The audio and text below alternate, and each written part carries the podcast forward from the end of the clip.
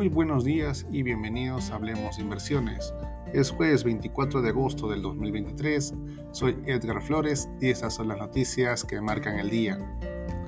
Nibia confirmó una fuerte demanda relacionada con la inteligencia artificial al presentar resultados y previsiones por encima de las estimaciones. El entusiasmo en el sector tecnológico apoya el ánimo, pero sigue habiendo cierta preocupación por la economía y las señales sobre el futuro de las tasas de interés que pueda dar el presidente de la Reserva Federal, Jerome Powell, mañana en Jackson Hole, tras los datos más débiles de actividad en Estados Unidos y Europa. UBS se hará cargo de la operación suiza de Credit Suisse, pero terminará con la marca, a finales de este mes cuando presente sus resultados del segundo trimestre. Se espera que UBS explique su plan para hacerse con el negocio nacional de su antiguo rival en lugar de disolver la operación, según Bloomberg. Se espera que el plan implique importantes recortes de empleo, especialmente en la unidad minorista. La fortuna de Jensen Huang CEO de Nivea, aumentó hasta en 4.200 millones de dólares tras conocerse los resultados de la compañía.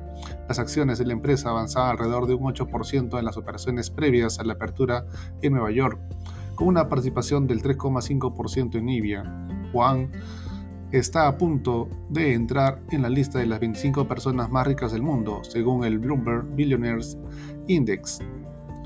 Stellantis estudia asociarse con la empresa china de vehículos eléctricos Zhejiang Motor Technologies para reforzar su presencia en el mayor mercado automovilístico del mundo.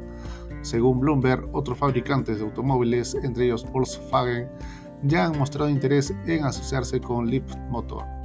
De esta forma, los futuros del SP500 operan a esta hora de la mañana más 0,39% arriba en Europa, el índice de referencia Eurostock 50 retrocede en menos 0,15%, mientras que el CAC francés y el DAX alemán pierden menos 0,04% y menos 0,12%. Por último, en Asia, el Nikkei cerró la jornada con avances del más 0,72%, al tiempo que los índices de Hong Kong y Shanghai tuvieron resultados alcistas, más 2,09% y más 0,12% respectivamente.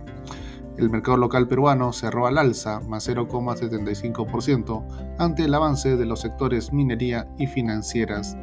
Alex Contreras, ministro de Economía y Finanzas, anunció que él tiene previsto presentar el próximo mes de septiembre el nuevo plan de competitividad y productividad elaborado por el gobierno nacional. Es todo por hoy, soy Edgar Flores y gracias por escucharme.